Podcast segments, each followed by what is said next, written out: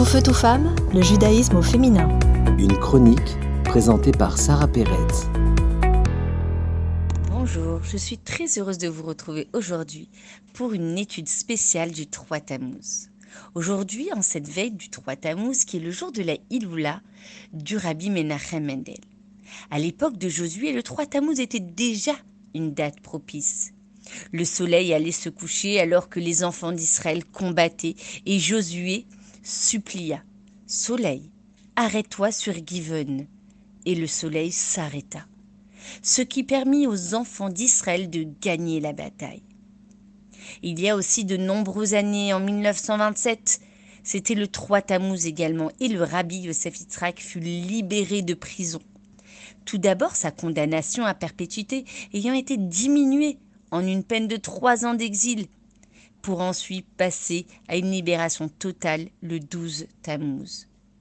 Mais la question qu'on se pose est qu'il s'agisse de la libération totale en deux étapes du rabbi, ou encore du miracle de Josué. Nous pouvons nous demander pourquoi le miracle ne se réalisa pas d'emblée, en une seule fois. Eh bien, nous allons comprendre aujourd'hui qu'il existe deux sortes de miracles. La première sorte de miracle est quand la nature des choses reste intacte. Le miracle ne modifie donc pas l'objet sur lequel il agit.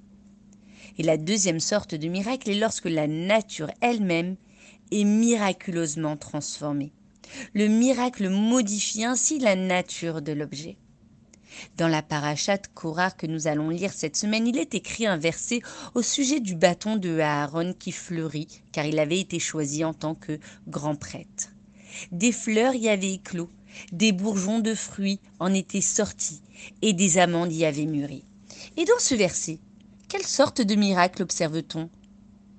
Le bâton de Aaron, coupé de sa source naturelle, fleurit à travers toutes ces étapes naturelles. La nature reste intacte et le miracle s'habille donc ici dans les lois naturelles. Dieu dirige le monde soit par les voies naturelles, soit miraculeusement c'est-à-dire qu'il transcende ces lois de la nature.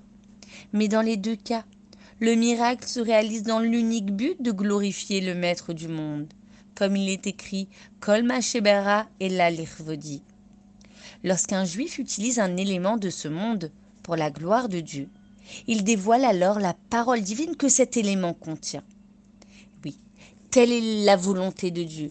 Il souhaite que l'homme le glorifie. Et c'est la raison pour laquelle un miracle doit se revêtir dans les lois de la nature, afin que la gloire de Dieu se révèle effectivement via le monde matériel. Nous comprenons pourquoi le miracle de la floraison du bâton de Aaron respecta toutes les étapes de la floraison jusqu'aux amandes. L'amande, le fruit qui pousse le plus rapidement, poussa cette fois-ci en une nuit, mais avec toutes les étapes naturelles de son développement.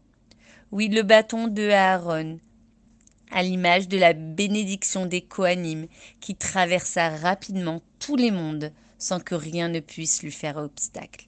À très bientôt et un bon 3 Tammuz. Tout feu, tout femme, le judaïsme au féminin.